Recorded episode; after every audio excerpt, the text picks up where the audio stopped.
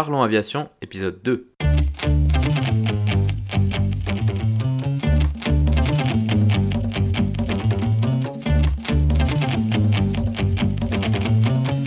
Parlons Aviation, le podcast où on parle de tout ce qui vole.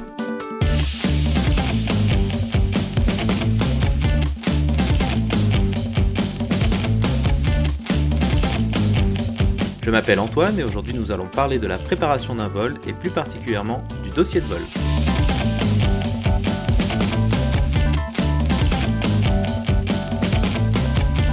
parlerons aussi des actualités avec les rumeurs d'un nouveau programme chez Boeing et l'annonce d'un nouvel avion régional pour Cessna. Avant de conclure, nous proposerons également la vidéo de la semaine.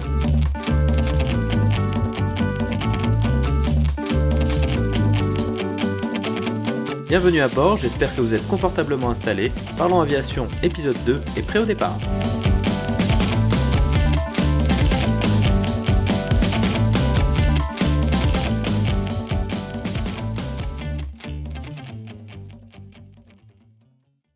Bonjour et bienvenue dans le deuxième épisode de ce podcast. Tout d'abord, faisons un petit bilan du premier épisode. Les remarques et critiques que j'ai pu recevoir suite au premier épisode sont très encourageantes pour la suite. Je suis conscient qu'il y a encore du travail au niveau de la qualité de production et du contenu, mais je pense que ce second épisode devrait être un pas dans la bonne direction.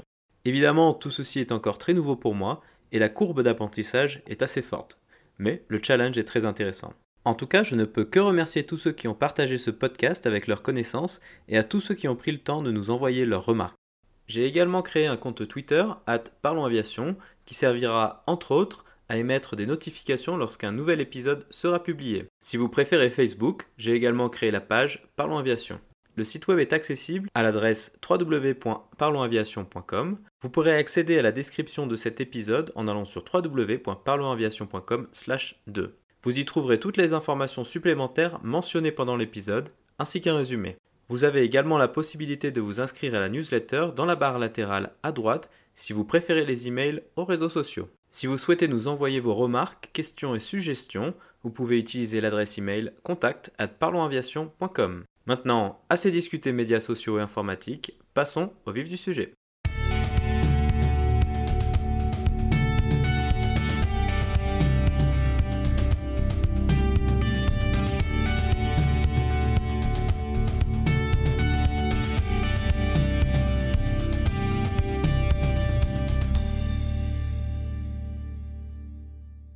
La première actualité de la semaine est une énième rumeur émanant de chez Boeing par rapport à la création d'un nouvel avion qui, en toute logique, devrait s'appeler le Boeing 797. Selon un article de CNN Money, le responsable technique du programme du 777X, la nouvelle version remotorisée du 777, aurait été réaffecté à l'équipe du 797. Ce nouvel avion a pour objectif de remplacer ce qu'était le 757, à savoir un avion monocouloir avec une capacité supérieure à celle d'un 737 ou d'un A320. L'idée est de pouvoir faire du moyen long courrier sur des routes comme les transatlantiques ou les trajets transcontinentaux aux États-Unis, mais avec un avion à plus faible capacité qu'un 787 par exemple. Le terme d'avion milieu de marché est souvent évoqué pour parler de ce type de projet. Le futur 797 est prévu de disposer d'une capacité située entre 225 et 270 sièges, ce qui le situe juste au-dessus du 737 MAX 10, qui lui peut aller jusqu'à 230 passagers en configuration monoclasse. Une idée alternative aurait pu être d'allonger le 737 MAX existant, néanmoins la garde au sol du 737 est trop limitée pour le permettre sans accroître le risque d'impact de la queue de l'avion avec le sol de manière déraisonnable. Ce risque existe pour la totalité des avions de ligne, mais il est particulièrement élevé sur des modèles fortement allongés comme le 737-900 ou le MAX 10. La raison de cette faible garde au sol s'explique par le fait que le Boeing 737 était initialement prévu pour des capacités de passagers beaucoup plus faibles et avec des moteurs beaucoup plus étroits, mais en conséquence moins efficaces. Déjà sur les versions 600 à 900, la circonférence du moteur avait dû être réduite afin que le moteur puisse être fixé sous les ailes sans augmenter trop significativement les risques d'impact de la nacelle. Au fur et à mesure du temps, les rumeurs concernant ce programme s'intensifient et il sera donc très intéressant de voir la réponse d'Airbus à ce nouveau programme. De nombreuses rumeurs circulent également au sujet de la création d'un A322, version allongée de l'A321, qui serait comparable au futur 797.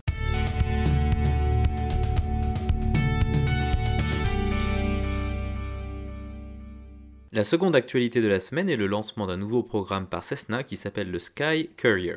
Il s'agit d'un nouvel avion régional turbopropre à aile haute qui ressemble à un croisement entre un Twin Otter et un Shorts Skyvan.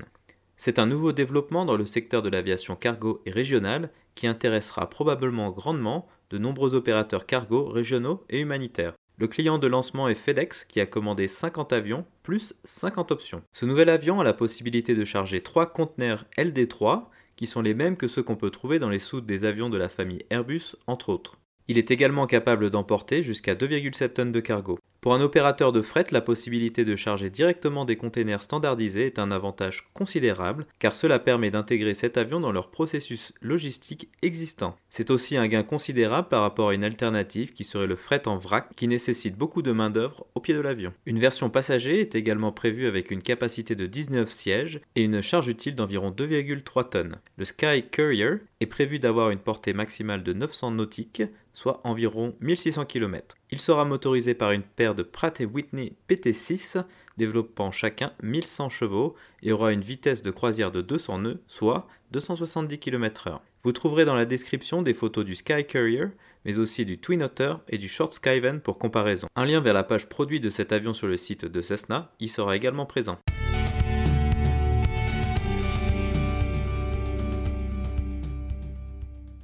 Pour cette seconde rubrique thématique, nous allons nous intéresser à la préparation des vols et plus précisément au dossier de vol. L'objectif est de répondre à la question quelles sont les informations à la disposition d'un pilote afin de préparer un vol? Nous discuterons des différentes sources d'informations disponibles ainsi que du contenu d'un dossier de vol avant de conclure sur les spécificités de l'aviation de loisirs dans ce domaine. De manière générale, la préparation d'un vol est une étape fondamentale du vol lui-même. C'est ce qui va permettre à l'équipage de se construire une image globale de la situation et de voir en avance les éventuels problèmes. Tout ce qui pourra être discuté et étudié calmement au sol permettra d'avoir une avance considérable par rapport à l'évolution de la situation une fois en l'air. Le matin d'un vol, voire même la veille, il est toujours utile de regarder les sources d'informations disponibles au grand public. La météo proposée par Météo France ou d'autres sites similaires sont un bon point de départ. Sans nécessairement avoir besoin d'aller très en détail, cela donne un aperçu global de la situation. Par exemple, si de la neige, une tempête ou des orages sont prévus, cela permet de commencer à réfléchir aux conséquences opérationnelles possibles. Les premières averses de neige de la saison hivernale ou automnale sont une excellente opportunité pour retourner lire la documentation associée aux opérations hivernales et de se rafraîchir la mémoire. Ainsi, lorsqu'il sera question de dégivrage et de calcul de performance en conditions dégradées, cela évitera les surprises de dernière minute. Une autre source d'information disponible au grand public est le site d'Eurocontrol, ainsi que leur compte Twitter. Chaque matin, vers 8h, ils postent quelques tweets avec les contraintes opérationnelles intéressantes du jour. Cela va inclure des choses comme les aéroports pour lesquels un fort trafic est prévu, des rafales de vent qui entraîneraient des retards, ou des travaux de maintenance qui impacteraient des aéroports ou des infrastructures de contrôle aérien. Eurocontrol propose également un portail de leur réseau sur lequel on peut retrouver ces mêmes informations en détail ainsi que les prévisions de retard pour les différents secteurs de contrôle aérien. Ces outils peuvent même être intéressants pour des passagers un peu intéressés par l'aviation qui se demanderaient pourquoi leur vol est en retard. Le lien vers ces outils est disponible dans la description de l'épisode. Ces quelques informations disponibles publiquement permettent de se faire une première idée de la situation et de pouvoir ainsi se préparer à ce qui nous attend. Ensuite, le jour du vol, l'équipage se retrouvera environ une heure avant le départ un dossier de vol aura été édité en avance par un système automatisé de la compagnie. Dans le cadre d'une opération commerciale, ce dossier constitue un document légal détaillant les conditions de vol et doit être signé par le commandant de bord. Il contiendra toutes les informations dont nous avons besoin pour préparer le vol ainsi que le déroulé de la journée. La première page du dossier de vol contient le listing des vols qui seront effectués par l'équipage avec les horaires associés, ainsi que l'avion ou les avions qui seront utilisés. Pour la quasi-totalité des journées de vol, nous utiliserons le même avion. Néanmoins, une fois de temps en temps, il est possible d'échanger d'avion à une destination avec un autre équipage d'une autre base. Cela permet à la compagnie de répartir les avions sur le réseau. Cette première page contient également un trombinoscope de l'équipage du jour. La seconde page du dossier de vol contient le statut technique de l'avion. Elle inclut les items ouverts par la maintenance et qui seront réparés ultérieurement. Il y a différents niveaux d'importance pour ces items. Dans le niveau le plus élevé des deux, il y aura des choses comme des lumières qui ne fonctionnent pas ou des systèmes comportant des limitations opérationnelles. En fonction de leur impact, chaque item aura une date d'expiration avant laquelle il sera nécessaire de le réparer, sans quoi l'avion n'aura plus le droit de voler. Sur un item comme une lampe hors service par exemple, cette date d'expiration pourra être de plusieurs semaines, alors que sur un système plus critique, elle pourra être d'un vol ou deux, de sorte à pouvoir ramener l'avion à sa base de maintenance. Si un ou plusieurs de ces items a une conséquence opérationnelle, alors cette page contiendra une référence qui permettra à l'équipage d'aller se renseigner sur ces conséquences dans la documentation. Pour le niveau le moins élevé des deux, il y aura souvent des petites choses cosmétiques en cabine ou à l'extérieur de l'avion. On trouvera des choses comme des sièges un peu sales, de la peinture écaillée, des autocollants signalétiques usés ou des équipements mineurs manquants. Ces petits items ont généralement peu, voire pas de conséquences pour les pilotes, mais peuvent intéresser l'équipage de cabine. Les dates d'expiration de ces items sont souvent très longues du fait de leur faible impact. Cette page contiendra également des notifications techniques par rapport à un avion particulier s'il y en a. Ainsi pourront être inclus des équipements manquants par rapport à la configuration standard de la compagnie. Ensuite, le dossier de vol contient une page récapitulative du vol. On y trouvera des informations basiques comme l'aéroport de départ et de destination, la date du vol, le modèle de l'avion du jour, la route prévue et les temps de vol. On y trouvera également un détaillé des poids prévisionnels ainsi que des poids limitatifs de l'avion. Un même modèle d'avion peut avoir des poids limitatifs différents en fonction de ce que la compagnie a choisi comme option chez Airbus. Néanmoins, à ma connaissance, structurellement, les avions sont les mêmes. L'intérêt de faire varier les poids est lié au fait que les taxes d'atterrissage sont souvent facturées en fonction du poids maximal au décollage permissible pour l'avion. Toutes ces informations permettront au système de calculer l'emport carburant réglementaire minimal pour le vol, ce calcul de carburant prend en compte les marges réglementaires qui incluent, entre autres, un aéroport de dégagement, au cas où l'aéroport de destination fermerait pour une quelconque raison. L'équipage a la possibilité de décider si cet aéroport de dégagement lui convient ou pas, et s'il souhaite emporter du carburant additionnel. Cette décision sera basée sur tous les éléments de la préparation du vol, qui pourraient influencer le temps passé en l'air, ainsi que les différents risques météorologiques ou possibles régulations de trafic. Par exemple, l'été en cas d'orage ou en cas de très faible visibilité, il sera souhaitable d'avoir un peu plus de carburant au cas où la situation nécessiterait d'éviter des nuages ou d'effectuer des circuits d'attente. Les prochaines pages du dossier de vol sont un déroulé du plan de vol avec tous les points de navigation qui seront survolés. Pour chaque point, la durée estimée ainsi que la consommation de fuel sont calculées par le système. Une fois en vol, ces informations permettront à l'équipage de vérifier que la consommation de carburant est bien cohérente avec ce qui a été prévu. En cas de différence, il sera alors nécessaire de s'interroger sur les causes. Une des pires situations à ce niveau étant une fuite d'essence. À la fin du plan de vol seront détaillés les différents aéroports de dégagement possibles. Chaque aéroport de dégagement sera associé avec un facteur de surconsommation de carburant ainsi qu'une préférence de la compagnie. Ceci permet de sensibiliser l'équipage à la présence ou non de personnel au sol qui seront capables de s'occuper de l'avion et des passagers en cas de diversion. Ensuite, on trouvera les informations et les prévisions météorologiques pour les aéroports de départ de destination et de dégagement. Ces prévisions sont codées selon le format METAR et TAF et incluent les informations les plus pertinentes pour l'aviation. Ces informations incluent les vents, les différentes strates de nuages ainsi que leur composition, mais aussi la visibilité et les précipitations. Elles constituent un composant important du processus de décision de l'emport carburant. Suite à cela, on trouvera ce qui s'appelle les NOTAM ou Notice to Airmen. En français, on pourrait le traduire par informations aux équipages ce sont les informations publiées par les autorités aéroportuaires et nationales à destination des équipages. On trouvera des informations comme les indisponibilités de certains équipements de navigation, les travaux sur des infrastructures aéroportuaires, les contraintes opérationnelles ou les fermetures de pistes. Néanmoins, on y trouvera également énormément d'informations dont l'exploitation par les équipages est impossible ou quasiment impossible. Par exemple, en cas de survol de la Grèce, il y a quelque temps, il y avait entre autres un notam d'au moins trois bonnes pages détaillant une liste quasiment infinie d'obstacles associés à leurs coordonnées géographiques. Difficile d'imaginer que les pilotes vont sortir une carte afin d'y tracer tous ces obstacles, surtout lorsqu'on survole le pays à plus de 10 000 mètres d'altitude. On y trouve également souvent une très longue liste de divers grues érigées autour des aéroports. La difficulté de l'interprétation et de la lecture des notams réside dans le fait qu'il est nécessaire de trouver des informations essentielles au milieu d'une montagne d'informations inexploitables. Sur un dossier de vol d'une cinquantaine de pages, plus de deux tiers seront constitués par ces notames. Finalement, à la fin du dossier de vol seront présentées les cartes météo avec le tracé du vol. Sur ces cartes, on trouvera des informations comme les vents, mais aussi les zones de turbulence prévisionnelle, les zones orageuses et les zones de givrage. Ces zones sont souvent représentées de manière grossière et ne permettent pas d'avoir une idée précise de leur localisation. C'est cependant utile pour avoir une idée générale de la situation. Voici donc le contenu d'un dossier de vol dans le cas d'un vol commercial. Évidemment, la composition peut varier en fonction du type d'opération et des compagnies aériennes. Intéressons-nous maintenant au cas d'un pilote de loisir volant sur un avion d'aéroclub. La principale différence est qu'au lieu d'avoir un dossier de vol tout fait tout prêt, le pilote va devoir aller chercher les informations une à une sur différentes sources d'informations. Néanmoins, les informations recherchées sont de nature très similaire. Pour l'emport carburant, les calculs devront être faits en fonction de la route prévisionnelle du vol et de la consommation de l'avion.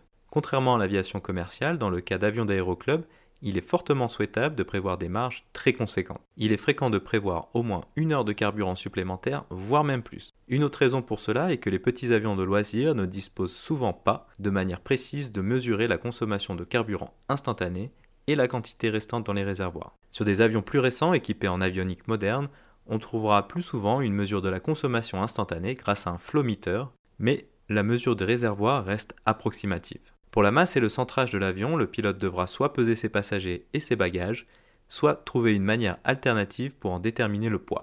Les calculs seront ensuite faits manuellement ou à l'aide de fichiers Excel souvent proposés par les aéroclubs.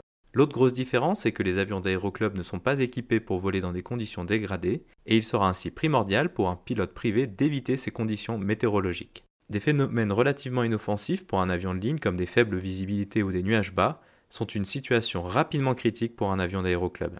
En ce qui concerne les notables, ces derniers affectent également souvent les vols de loisirs. L'activation ou non de zones militaires à bas niveau est un facteur qui impacte souvent ces vols. Ces zones peuvent forcer le pilote à faire de grands détours si la traversée n'est pas possible. On y retrouvera également des zones de tir d'armes à feu ou des zones d'interdiction temporaire liées à des événements significatifs. Par exemple, lors des matchs de foot d'importance internationale, il n'est pas rare de voir ces zones d'interdiction temporaire apparaître autour des stades. Des outils existent pour permettre de simplifier ce travail de préparation. Un exemple que j'utilise quand je vole en aéroclub est Rocket Les dossiers de vol qui sont produits sont relativement similaires à ce qu'on peut avoir via un système automatisé d'une compagnie. Je mettrai dans la description de l'épisode un exemple de dossier de vol issu d'un de mes vols en aéroclub pour ceux qui souhaiteraient regarder plus en détail. Voici donc un aperçu général des informations que nous utilisons pour préparer un vol. Pour chaque vol, il serait possible de passer un temps quasiment infini à sa préparation et d'ajouter d'autres sources d'informations plus ou moins spécialisées. Chaque pilote devra ainsi trouver un équilibre en fonction de la complexité de chaque vol afin d'avoir les informations nécessaires pour éviter de se faire surprendre une fois en l'air. Il ne faut pas également oublier que toutes ces informations ne sont que des prévisions et sont donc d'une fiabilité potentiellement variable.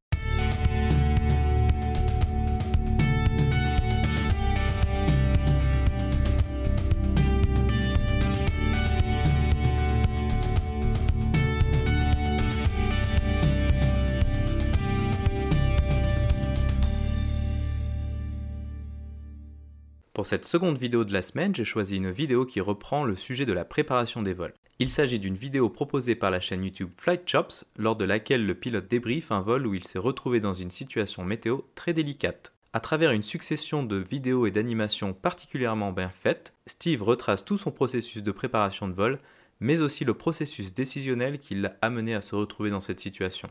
L'analyse est, je trouve, très bien présentée et démontre bien les dangers et la volatilité de certaines évolutions météorologiques imprévisibles que nombre de pilotes de loisirs peuvent être amenés à rencontrer plus rapidement que prévu. C'est d'autant plus intéressant que le vol en conditions météo dégradées est, de loin, le premier facteur de mortalité pour les pilotes de loisirs. Le lien vers la vidéo est présent dans la description de l'épisode sur www.parlonsaviation.com/2.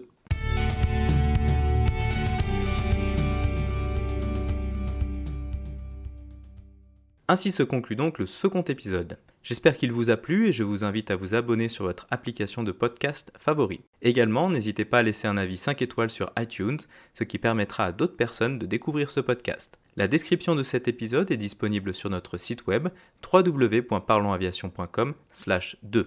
Si vous avez des questions, des remarques ou des suggestions, n'hésitez pas à nous contacter sur contact@parlonsaviation.com. En vous souhaitant des vols magnifiques au-dessus de paysages enneigés, je vous remercie d'avoir écouté ce second épisode de Parlons Aviation, le podcast où on parle de tout ce qui vole.